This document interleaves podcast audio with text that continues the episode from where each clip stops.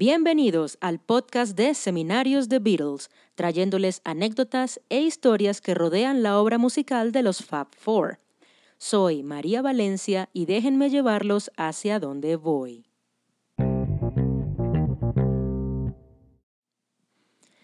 El 9 de noviembre de 1966, después de una fuerte discusión con los demás miembros de la banda, Paul McCartney abandona el estudio de forma intempestiva y se va en su auto, pero choca y muere. The Beatles entonces deciden reemplazarlo con el ganador de un concurso de parecidos a McCartney para evitar el dolor de la fanaticada. O al menos eso dice una de las teorías conspirativas más famosas en el mundo de la música y que aún uno que otro se rehúsa a descartar.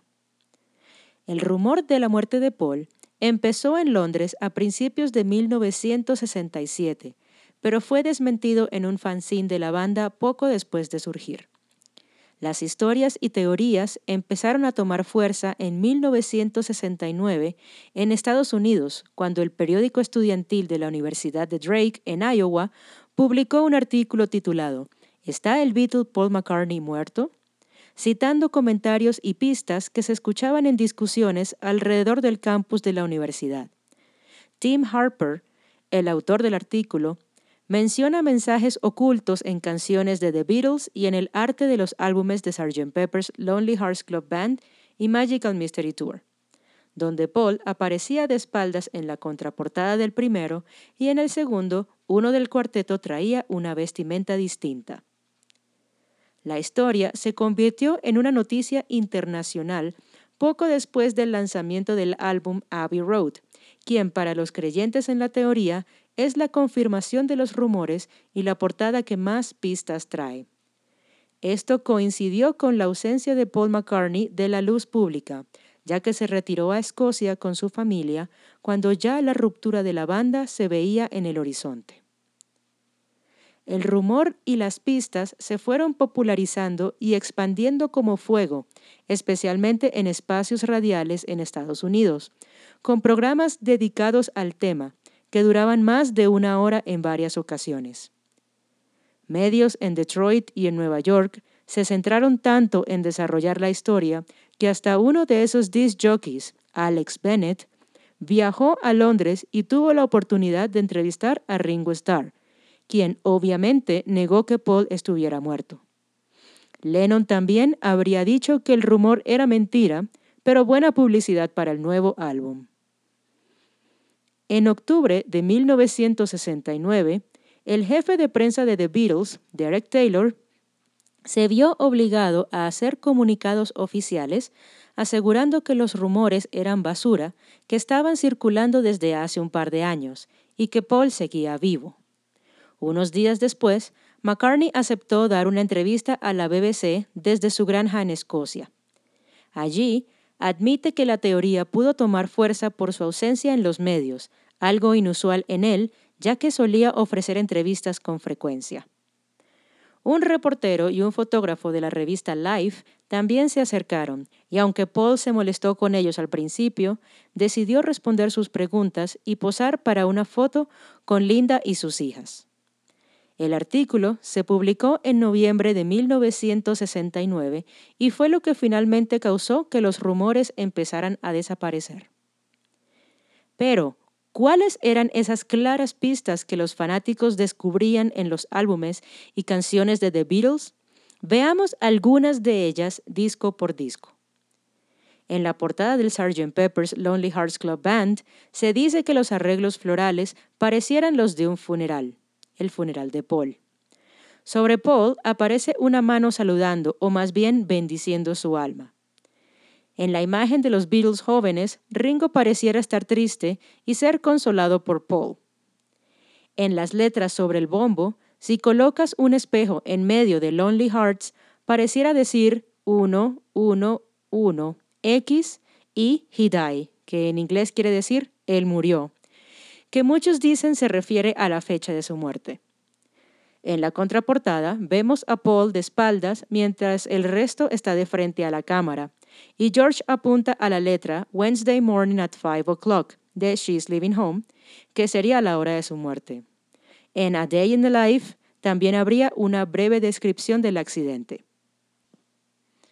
En el Magical Mystery Tour están tres Beatles de blanco y uno vestido de negro, simbolizando que hay uno menos. El título Beatles en estrellas serían al revés un número telefónico que era o una línea de información acerca de la muerte de Paul o la funeraria donde fue recibido. En la canción Strawberry Fields Forever pareciera al final que Lennon dice I buried Paul, yo sepulté a Paul, pero en realidad decía cranberry sauce, salsa de arándanos. En el álbum blanco, en las fotos dentro del disco, hay una imagen del que sería el reemplazo de Paul, William Campbell o Billy Shears. En Glass Onion, John canta The Walrus was Paul, la morsa era Paul, en referencia a su canción I Am the Walrus. Y si recuerdan, en la portada de Magical Mystery Tour, era la morsa la que estaba vestida de negro. En Revolution No. 9 se dice que se incluyen ruidos de accidentes y de gritos aludiendo a la muerte de McCartney. La portada de Abbey Road es la que muchos consideran la confirmación de la teoría. Los cuatro Beatles caminando sobre la calle simulando un cortejo fúnebre, con John adelante y vestido de blanco como un sacerdote. Ringo vestido con un traje formal negro, encargado de llevar el cuerpo. Paul descalzo y caminando a paso distinto que el resto es el fallecido. Y George al final de la fila y con una pinta más informal sería el sepulturero. El Volkswagen Beetle blanco en la parte izquierda de la foto lee en su placa LMW28 if. If en inglés es un condicional, lo que significaría que si Paul viviera tendría 28 años. Cabe destacar que McCartney tenía en ese momento 27 años y no 28. Hay muchas otras pistas en discos y fotos que, sorprendentemente, siguen saliendo en nuestros días, algunas personas van más allá de ese material. En 2009, la revista Wired Italia publicó un artículo donde los científicos Gabriela Carlesi y Francesco Gavazzeni aseguran que Paul sí fue sustituido, al hacer un estudio forense de fotografías y otro material audiovisual, llegando a la conclusión que la persona que aparece documentada después del supuesto accidente en 1966 es otra.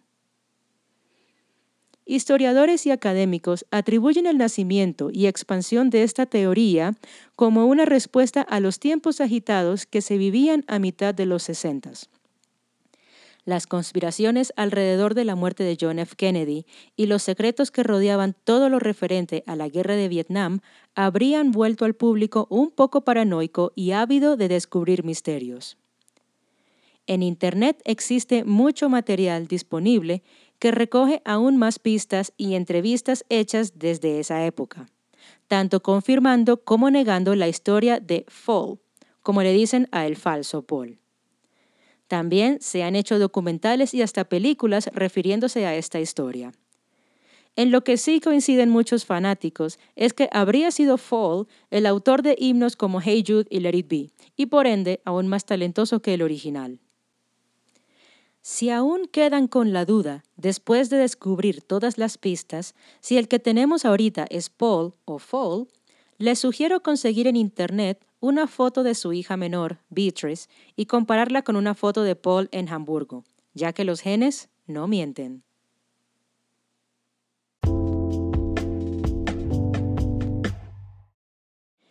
Y esto es todo por hoy. Sigue nuestro canal para escuchar más historias alrededor de The Beatles. Estamos en Instagram y Twitter como Seminario Beatle y en Facebook como Seminario Beatles. Por allí nos vemos y hasta una próxima vez.